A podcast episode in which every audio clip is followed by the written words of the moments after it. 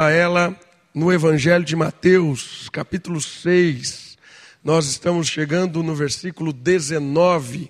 Estamos estudando o Sermão da Montanha. E Jesus tem nos ensinado nessa mensagem longa, nessa mensagem explicativa, algumas coisas concernentes a duas áreas: a área do discipulado, quem é discípulo, e na área do reino, o discípulo e o reino. Isso é o resumo de todo o Sermão da Montanha. Jesus está dando ensinamentos a respeito do que é ser discípulo, como é ser discípulo dele, como é pertencer ao reino de Deus e quais são as características deste reino de uma vida piedosa, de uma vida com uma satisfação diferente da do mundo ou o antirreino, diferente filosofia, diferentes atitudes, e nós temos aprendido diversas diversas recomendações do Senhor Jesus a respeito do discipulado e do reino de Deus. E hoje, o Senhor Jesus, num longo trecho, e eu vou comentando devagar, não sei se a gente vai ler todo o trecho, não sei se a gente vai comentar todo o trecho hoje, porque ele é bem profundo e ele lida com uma temática muito importante. Na verdade, ele lida com duas temáticas importantes. Ele liga com uma questão chamada riquezas ou posses, e uma das coisas que são desdobramentos disso, que é a ansiedade. Uma vida ansiosa, uma vida insegura, por causa, muitas vezes, das posses, das propriedades, do, da riqueza e do dinheiro. Então, essas duas palavrinhas, ansiedade e riqueza, fazem parte deste ensinamento de Jesus nessa parte da Sermão da Montanha. E o Senhor Jesus vai dar uma perspectiva dessas duas situações, dessas duas palavras, numa perspectiva à luz do reino de Deus. Como é que o discípulo deve lidar com as riquezas? Como é que o discípulo deve se relacionar com o dinheiro? Como é que o discípulo deve é, receber e pagar? Como é que o discípulo entra nessa dinâmica econômica, vamos dizer assim? E como é que o discípulo também entende a questão da insegurança, da ansiedade, dos dilemas desta vida, das incertezas? Como é que o discípulo lida com isso? Como o reino como um todo pode ser enxergado na vida do discípulo. Obrigado, Silvio. E é isso que o Senhor Jesus vai nos ajudar a pensar. Por isso eu quero ler todo o texto e depois a gente vai caminhando e a gente vai tirando verdades juntos, aprendendo com o texto e sendo edificado pelo Espírito nessa mensagem de Jesus sobre riquezas e sobre ansiedade. Vamos lá? Evangelho de Mateus, capítulo 6, eu quero ler a partir do verso 19 e vou ler até o verso 34. É um trecho grande e depois a gente vai comentando aos poucos, tá bom? Diz assim a palavra de Deus, 19: Não ajunteis tesouros na terra, onde traça e ferrugem os consomem, e os ladrões invadem e roubam. Mas ajuntai tesouros no céu, onde nem traça nem ferrugem os consomem, e os ladrões não invadem e nem roubam. Porque onde estiver o teu tesouro, aí estará também o teu coração. A candeia do corpo são os olhos, de modo que se os teus olhos forem bons, todo o teu corpo terá luz. Se, porém, os teus olhos forem maus, o teu corpo estará repleto de trevas. Se, portanto, a luz que há em ti forem trevas, que grandes trevas serão. Ninguém pode servir a dois senhores, porque ou odiará a um e amará o outro, ou se dedicará a um e desprezará o outro. Não podeis servir a Deus e às riquezas. Por isso vos digo: não fiqueis ansiosos quanto à vossa vida com o que comereis ou com o que bebereis, nem quanto ao vosso corpo com o que vestireis. Não é a vida mais do que o alimento e o corpo mais do que vestuário? Olhai para as aves do céu, que não semeiam, nem colhem, nem ajuntam em celeiros, mas vosso Pai Celestial as alimenta. Acaso não tendes muito mais valor do que elas? Qual de vós, por mais ansioso que esteja, pode acrescentar sequer uma hora à duração de sua vida? E por que andais ansiosos quanto ao que vestir? Olhai os lírios do campo, crescem, eles não trabalham e nem tecem. Mas eu vos digo que nem Salomão, em toda a sua glória, se vestiu como um deles. Se Deus veste assim a planta do campo, que hoje existe e amanhã é jogada no forno, quanto mais a vós, homens, de pequena fé? Portanto, não vos inquieteis dizendo: que comeremos, que beberemos, com que nos vestiremos? pois os gentios é que procuram todas estas coisas. E de fato, vosso Pai Celestial sabe que precisais de tudo isso, mas buscai primeiro o seu reino e a sua justiça, e todas essas coisas vos serão acrescentadas. Não vos inquieteis, pois pelo dia de amanhã, porque o dia de amanhã trará as suas próprias preocupações. Basta a cada dia o seu problema. Essa mensagem é muito difícil de ser pregada. Por que é muito difícil de ser pregada no nosso contexto? Porque o nosso contexto diz exatamente o oposto disso. E é literalmente o oposto. Nós vivemos numa cultura e num contexto capitalista e não tô, eu não estou questionando ou dizendo que isso é mal ou ruim. Eu estou apenas dizendo o nosso contexto. Nós vivemos num contexto capitalista, onde é o capital é quem gira a economia. Nós vivemos num contexto consumista. Então, o capitalismo depende do consumismo, porque o consumo é quem gera capital e gera a economia. E nós vivemos nesse contexto e como desdobramento deste contexto capitalista, consumista, a, a, a, hierarquia social, muitas vezes, ela é estabelecida pela posse, pela propriedade, pelos bens. Muitas vezes a reputação de uma pessoa, muitas vezes o, o ser querido de uma pessoa, um ser respeitado de uma pessoa, está extremamente ligado com o que ela tem, com o que ela conquistou, por causa da própria cultura estabelecida. Isso não é de agora, mas no nosso contexto isso é muito forte. Então, dependendo de quem você é, do que você tem e do que você pode oferecer ao sistema capitalista econômico, você é muito bem visto, muito bem quisto e muito bem tratado. Essa é a, é a visão da cultura social, é onde nós vivemos. Você assiste a TV é assim, você vai na escola é assim, você pensa numa faculdade é assim, tudo gira assim. E às vezes a gente olha um texto bíblico como esse, e às vezes a gente acredita que realmente nós pensamos assim. Mas irmãos, na verdade, nós não pensamos assim. Nós somos tão influenciados pelo contexto onde nós estamos inseridos que a gente não tem sensibilidade de parar, olhar para o texto e ver que isso aqui é um absurdo. É um absurdo em termos da nossa rotina. O Senhor Jesus está nos dando um tapa grandiosamente. Mas às vezes a gente lê, relê, lê de novo o texto e a gente acha que está vivendo isso aqui. A gente acha que isso aqui é comum para nós. Mas irmãos, eu queria que você fosse hoje sincero com você mesmo. Eu estou querendo ser sincero comigo mesmo, querendo sondar o meu coração ao ponto de ser realmente cutucado com a palavra de Deus, porque ela vem para cutucar hoje seriamente, porque é um, um cutucar contextual, um cutucar da nossa realidade, um cutucar daquilo que a gente está acostumado a viver e nem percebe mais. Quer ver? Dá um exemplo. Essa semana eu estava no acampamento, acampamento de jovens.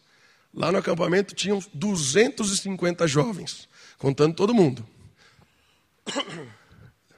Tirando as tias da cozinha, eu era o mais velho, tirando as tias da cozinha. Então, só tinha moçada lá. Moçada toda lá. todos, todos têm uma inquietação no coração gigantesca com isso aqui que o texto falou. O que será da minha vida? O que eu vou fazer? Onde eu vou estar? O que será de mim amanhã? Essa inquietação está ali. E vários deles, principalmente aqueles que estão namorando ou estão querendo casar, vários deles vieram conversar comigo essa semana. Eu sentei com vários. Sentei e ouvi os dilemas deles. Sabe quais eram os dilemas? Eram todos relacionados com isso aqui? Não. Eram todos relacionados com a cultura. Com a cultura. Mas, Davi, como é que eu vou casar? Eu não sei o que eu vou vestir. Eu não sei o que eu vou comer. Eu não sei como nós vamos estudar. Eu não sei. O mundo não dá, não vai dar para viver. Não vai dar. Eu ganho tanto, ela ganha tanto. E, e como é que nós vamos viver? As problemáticas estavam ali inseridas. Quem é que colocou ali? O mundo colocou ali. Jovens crentes. Pessoas que estavam trabalhando na equipe. Pessoas que tiveram encontro com Cristo e são crentes verdadeiros. E os dilemas do mundo estavam ali. Irmãos, quem de nós não fica preocupado com esse tipo de coisa? Um outro exemplo muito prático. Quem de nós não fica preocupado com a faculdade que o nosso filho vai fazer. E se alegra quando entra numa faculdade em que é uma faculdade de alto nível, se gaba e fala para as pessoas: Ah, meu filho está estudando não sei aonde. Ah, ali. Percebe como é sutil isso? Eu não estou falando que você tem que desprezar. Eu estou falando que a gente ultravaloriza coisas mundanas. E por incrível e mais triste que parece, tem pessoas que valorizam isso muito mais do que a espiritualidade do filho. Tem gente que o filho está na universidade, isso eu conheço, e na universidade o filho se perdeu completamente. O cara tem uma vida extremamente promíscua, era de igreja. Chegou na faculdade, começou a estudar lá, o cara não quer nem saber de Deus. O cara começa a viver uma vida extremamente longe de Deus, mas o pai fecha os olhos. Por quê? Porque a faculdade e se formar é mais importante do que a vida espiritual do filho. Ele finge que o filho não faz tudo aquilo que faz. Fecha os olhos, tampa os ouvidos, porque o importante é o quê? Que o filho tenha uma boa faculdade, uma boa carreira. É por isso, é isso que eu vou lá e vou vomitar na igreja. Pouco importa se meu filho está transando com a namorada, pouco importa se meu filho é um imoral, sai em todas as festas da faculdade, pouco importa. Importante que ele vai se formar, vai ter um bom emprego, e isso eu vou arrotar para as pessoas ouvirem. Está entendendo? Está entendendo que essa mensagem, ela é totalmente contrária, muitas vezes, àquilo que nós vivemos? Às vezes nós preparamos os nossos filhinhos desde pequenos para que eles for, sejam vencedores. Irmãos, uma outra coisa, constatação muito forte da semana no acampamento. A geração de pais hoje é uma geração que cria filhos fracos. Por quê? Porque o filho não pode sofrer, né? Meu filho não pode passar por aquilo que eu passei. Então, criou-se pais superprotetores dos filhos. Os pais fazem tudo para os filhos. Irmãos, tinha equipante lá de 20 anos nas costas, o cara não sabia fazer nada. Por quê? Porque papai e mamãe faziam tudo.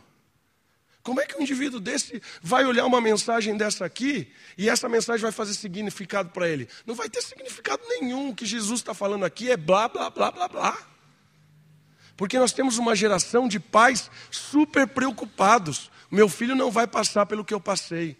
Meu irmão, minha irmã, você está aí e é o que é hoje porque você passou pelo que você passou. Não transforme os seus filhos num monstro.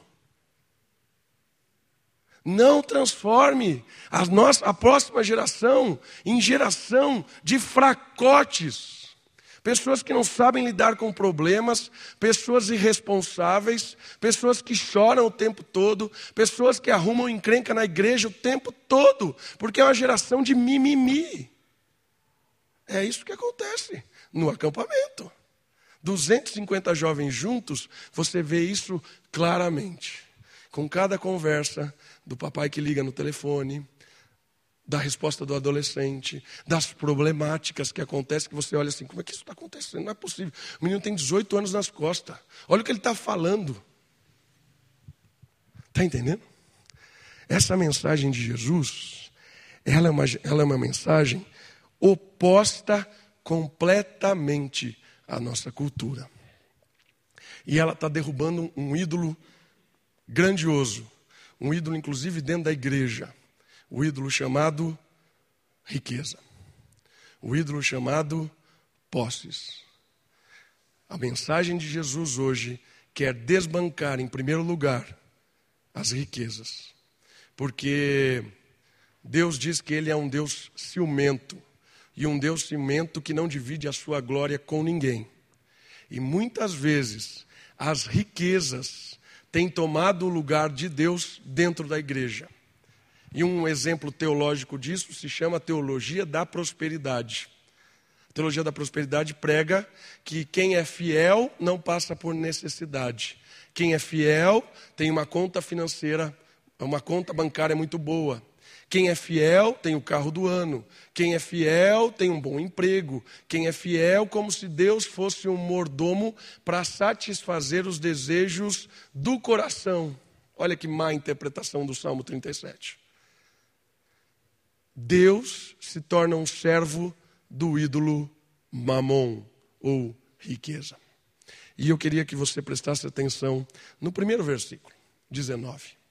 Ele diz assim: ele começa desbancando o ídolo mamon. Ele fala o seguinte: Não ajunteis tesouros na terra. Ok? Por quê? Porque na terra tem ferrugem com esses tesouros. Os ferrugens e as traças os consomem. E o tempo todo, pessoas querem invadir e roubar estes tesouros. O que ele está falando? O Senhor Jesus está falando assim: a nossa vida, ela é rápida. A nossa caminhada nessa vida, ela é assim: crescer, amadurecer e morrer é muito rápido. E aí o Senhor Jesus está dizendo o seguinte: você está num mundo onde existe um Deus chamado posses. Esse Deus, ele é poderoso, porque ele engana, ele ilude. Cuidado com ele. E ele vai fazer com que você corra a sua vida inteira atrás dele. Sirva-o o tempo todo, o cultua o tempo todo.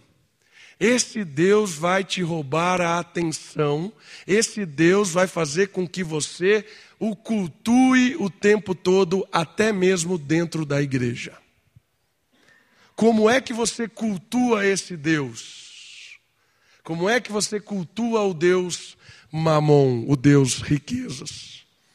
Acumulando ele. Como é que você acumula ele? Quando você faz com que a sua vida gire em torno dele. O mais importante é aonde eu vou trabalhar, o mais importante é a minha conta bancária, que eu vou poupar dinheiro, porque vai saber o que vai acontecer amanhã. O mais importante é juntar dinheiro para esse tipo de coisa. O mais importante. E aí a sua semana vira uma loucura. Trabalha todos os dias que nem um louco. Abandona a família, abandona o descanso, abandona a igreja. A igreja abandonou antes de tudo isso. A primeira coisa que faz, sai fora é a igreja. Abandona a igreja e tem como desculpa o trabalho. Mas na verdade não é o trabalho. Na verdade, quem o iludiu é o Deus Mamon. Está entendendo? E às vezes, a pessoa que está iludida pelo Deus Mamon, ela acredita piamente que esse estilo de vida é o ideal. Porque eu trabalho de verdade. Eu sustento a minha casa. Não falta nada lá. Está entendendo? Está completamente iludido. Completamente iludido. Porque entende que a obrigação dele na casa é botar sustento. A obrigação de ninguém é botar do sustento. Deus é quem sustenta. A obrigação é confiar em Deus. Está entendendo? Se alguém aqui acredita que sustenta a casa, quero dizer para você que você está iludido pelo Deus Mamon. Quem sustenta a casa é Deus. O salmo diz isso. O que adianta a sentinela proteger a cidade? O que adianta? Porque Deus dá àqueles a quem Ele ama, enquanto esses dormem. Quem sustenta é Deus. Está entendendo? Então Jesus está dizendo assim: não ajunteis tesouros nesta terra, confie em Deus. Está dizendo então que eu não vou ter que trabalhar? Não é isso. Eu vou trabalhar. Trabalhar é um, é um prazer e uma responsabilidade. Cuidar da casa é um prazer e uma responsabilidade. Proteger a casa é um prazer e uma, e uma responsabilidade, mas nunca um Deus. Certo? Nunca um Deus. Aí é que está o equilíbrio. A gente precisa cuidar, prover, sustentar, amar, nos relacionar, certo? Esse é o equilíbrio. Deus nos chamou para cuidar dos nossos filhos, não só botando dinheiro na conta, mas conversando, amando, dialogando, porque vem o contrassenso. Olha lá. Mas ajunteis tesouros no céu. Como é que você ajunta tesouro no céu? O que é que não passa? O que é que não passa? Pessoas não passam. A prata corrói, o ouro corrói, a casa, a mansão maravilhosa que você construiu para sua família cai. O carro maravilhoso que você dá para o seu filho bate e destrói. A faculdade imensa que você pode pagar passa. Sabe o que não passa? Sabe o que não passa? Quando você senta com seu filho, com a sua filha. Quando você senta com seu pai. Quando você senta com a sua esposa e tem aquele, aqueles momentos de boas conversas, de boas risadas, de maravilhosas orações. Isso não passa. Está entendendo? Talvez eu possa ganhar um pouco menos para aproveitar um pouco mais aquilo que não passa.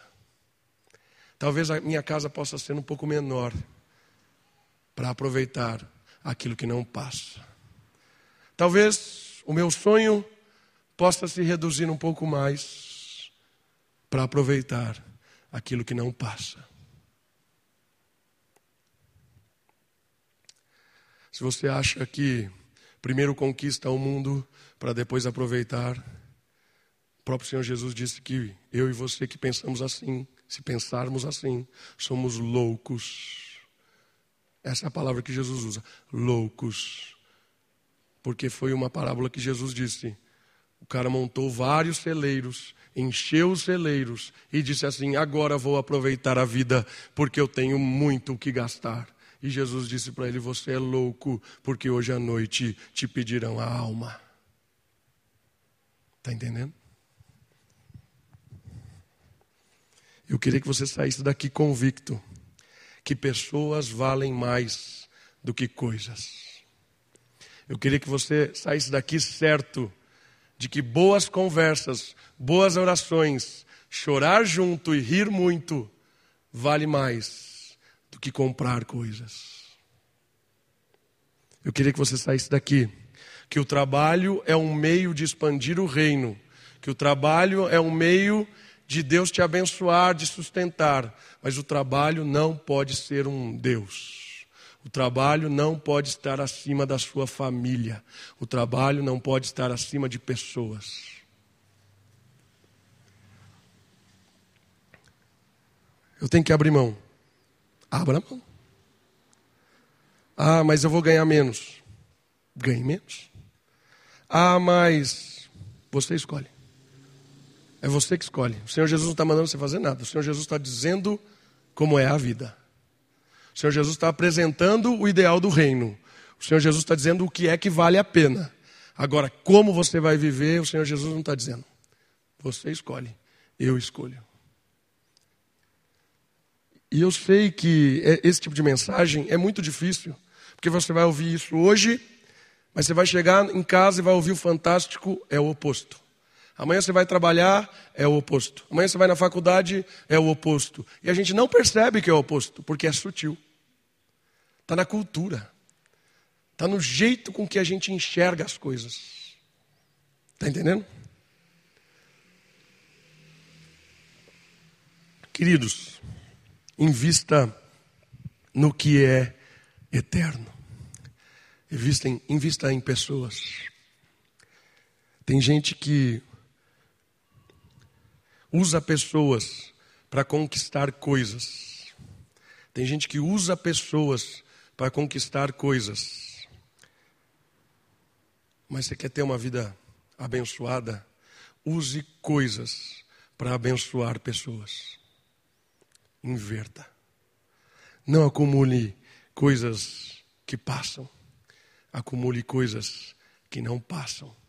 E a única coisa que não passa são pessoas.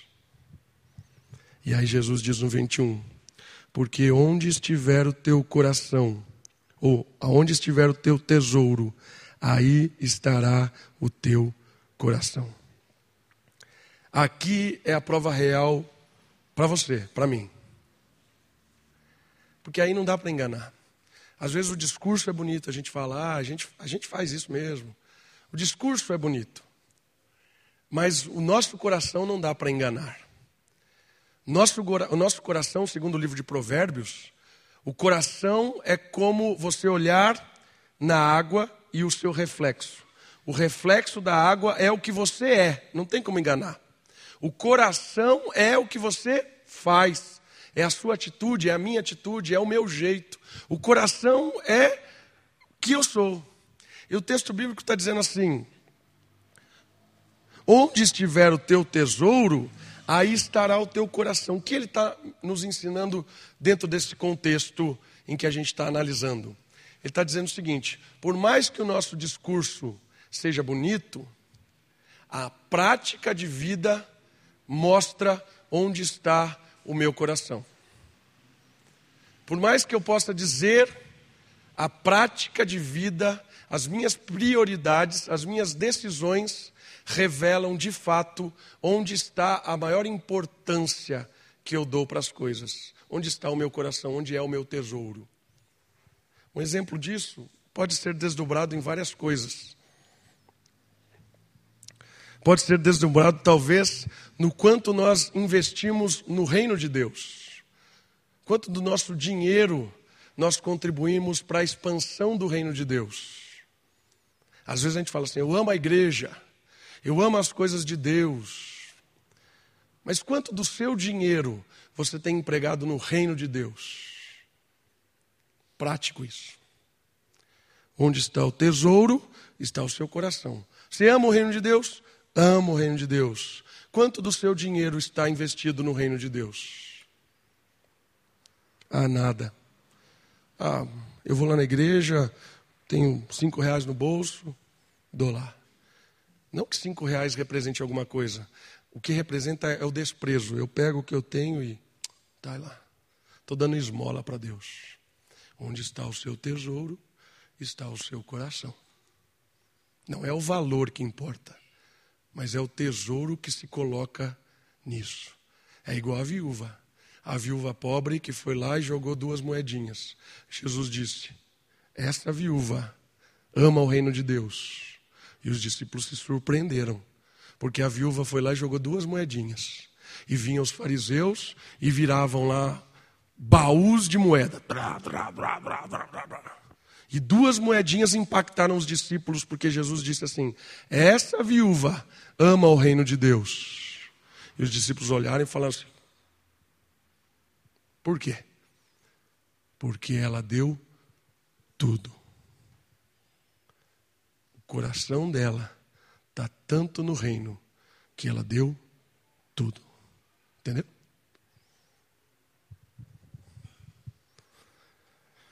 Quanto é que eu e você temos investido no reino de Deus? É? Quanto? Às vezes nós somos muito bons em criticar as coisas. Reclamamos que a igreja é quente, que o banco é mal feito, que o púlpito é torto, que sei lá o quê, que o som não sei o que lá. Mas eu nunca me importei para saber quanto custa ligar a luz da igreja. Eu nunca me importei quanto custa comprar um copo de água para colocar ali em cima. Mas eu me importo porque o pastor rasgou o papel errado e está torto o rasgo. Olha que pastor não enxerga. Eu me, eu me importo porque profanou o copo de água. Mas eu nunca me importei quanto custa essa porcaria do copo de água. Está entendendo? Onde está o tesouro está o coração. O Senhor Jesus está dizendo uma coisa muito importante aqui. Não corra a vida inteira atrás do Deus Mamon. Não faça a sua família se curvar diante do Deus Mamon. Não ensine a sua casa não ensine os seus amigos, com a sua prática de vida, a se curvar ao Deus Mamon. Essa é a mensagem de Jesus sobre o Deus Mamon. E ela é prática. Ah, eu quero saber, Davi, estou agora incomodado se eu tenho servido Deus Mamon. Veja na prática do seu dia a dia quais são as suas prioridades. O que é que você ama acima de tudo? O que você tem ensinado aos seus filhos? O que é que você valoriza nas pessoas? O que é que você dá de importância para as pessoas? Está entendendo? O que é importante para você? É isso que vai fazer você e eu sondar o coração e ver quem é que nós estamos servindo. Versículo 20, 22 e 23 nos dá uma ilustração disso. Olha lá. A candeia do corpo são os olhos. O que isso quer dizer? Os olhos, aquilo que você vê, que você está enxergando, é o que vai iluminar dentro de você. É aquilo que vai transmitir coisas para dentro, certo? De modo que, se os teus olhos forem bons, ou seja, se o seu olhar estiver direcionado por Deus, cheio do espírito, bondade, benignidade, amor, se o olhar, o seu olhar para as coisas e para as pessoas forem bons, o que é um olhar bom? Um olhar direcionado com a ética do reino, com a pessoa de Cristo, um olhar de Jesus. Se o seu olhar for um olhar bom, todo o teu corpo será iluminado. O que isso quer dizer? Quer dizer que quando você o, o, significado e a importância que você dá para as coisas e para as pessoas é que faz você ser um ser cheio de luz, cheio de Deus, cheio das coisas de Deus. O que o texto está nos ensinando é a questão de significado das coisas, importância que nós damos para as coisas. E ele está usando o olho como o, o, portal de entrada do significado das coisas. Quando eu olho para um carro, o que eu vejo? Eu posso olhar para um carro e ver um meio de mostrar status. Eu posso olhar para o carro, jovem, um meio de sair com as menininhas, um homem. Eu posso olhar para um carro e ver um meio de mostrar como eu sou bem-sucedido na minha carreira. Eu posso olhar para um carro e ver um meio de transporte Eu entro nele e vou para lá e vou para cá. O problema não é o carro, o problema é o olhar. O significado que eu dou para o carro, significado que eu dou para casa, o significado que eu dou para a minha roupa, o significado que eu dou para o meu equipamento eletrônico, é o significado que eu dou para qualquer coisa. O significado que eu dou para as coisas me tornará cheio do espírito ou cheio de futilidade, trevas. Está entendendo? Por isso que depende muitas vezes. Né? Era muito fácil falar assim: ó, comprar um carro bom é pecado. Não é pecado. Depende do significado que você dá para o carro bom. Ah, morar num lugar bom é pecado. Depende do significado que você dá para morar num lugar bom. Entende o que eu estou dizendo? Se vestir depende. Depende do quê? Do seu olhar para as coisas. Depende do meu olhar para as coisas. E o Senhor Jesus está dizendo para mim e para você: precisamos encher os nossos olhos, a candeia dos nossos olhos, ou a, os nossos olhos são as candeias, precisamos encher os nossos olhos da luz de Deus. Versículo 23. Se, porém, os teus olhos forem maus, certo? Significado de trevas, maligno, todo o teu ser será de trevas. Se, portanto, a luz que há em ti forem trevas, que grandes trevas serão. Ou seja, existem iluminações que são falsas e perigosas. Às vezes, alguma coisa que aparece ser boa, mas é cheia de trevas. Tem coisa que tem aparência do bem, mas é má. Isso depende muito do coração cheio do Espírito, da luz verdadeira que ilumina os olhos, para que a gente possa viver de uma maneira a dar significado às pessoas e às coisas de forma positiva. Nem tudo que reluz é luz de fato. Nem tudo que brilha é diamante. Está entendendo? Porque às vezes a gente quer dar brilho a algumas coisas que são trevas. Às vezes a gente quer espiritualizar coisas. Está tudo errado. Mas eu quero dar um, um, um tom espiritual para as coisas. É? A gente faz muito disso. Está tudo errado. Mas não, é, é de Deus. Cuidado, irmãos. Cuidado. Vou terminar. Semana que vem a gente continua os versos. Quero terminar no 24. Ninguém pode servir a dois senhores. É impossível. É impossível. Riquezas como Deus e Yahvé, dois senhores, se propondo ao senhorio da nossa vida. É impossível servir aos dois. É impossível servir aos dois. E Yahvé quer desbancar o ídolo riqueza. E ele está dizendo que se ele não desbancar, é impossível você servir a riqueza e dizer que faz parte do reino de Deus. É impossível. Certo? Ninguém pode servir a dois senhores. Por quê? Ou odiará um e amará o outro, certo? Questão do amor amará um ou odiará o outro. Como isso acontecerá?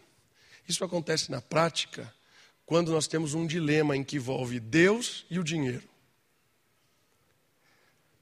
Quando é que nós temos um dilema? Quando envolve Deus e o dinheiro. Vários momentos. Imposto é um deles. Vou pagar o imposto ou vou obedecer a Deus? Deus ou o dinheiro? Dilema. Ah, mas esse governo corrupto.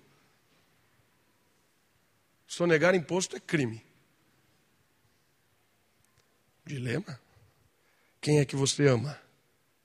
Deus ou o dinheiro?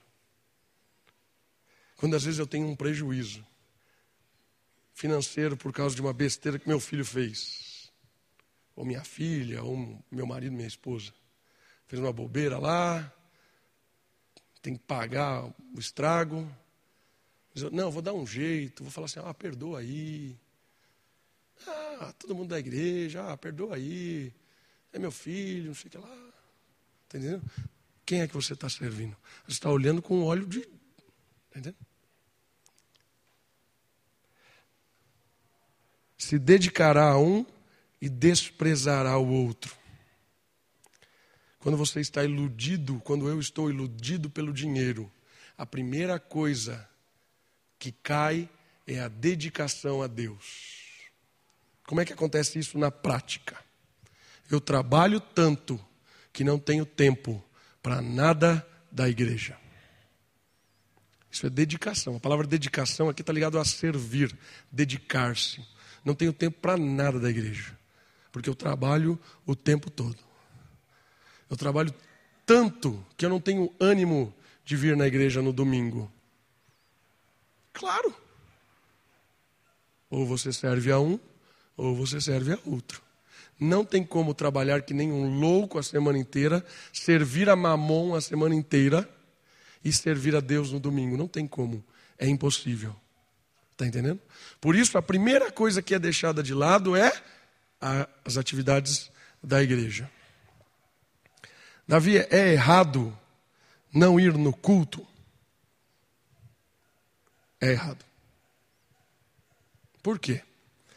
Porque Deus disse: trabalhará seis dias e um dia cultuará a Deus.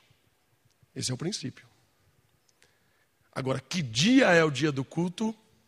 Pode ser domingo, pode ser sábado, pode ser segunda, pouco importa. No Antigo Testamento, quando Israel era uma civilização, o dia era sábado. Na igreja, quando Israel não é mais uma civilização, agora é espiritual, os discípulos começaram a se reunir por causa do calendário romano no domingo. No nosso calendário, dia de folga é domingo. Mas tem gente que trabalha no domingo, tudo bem.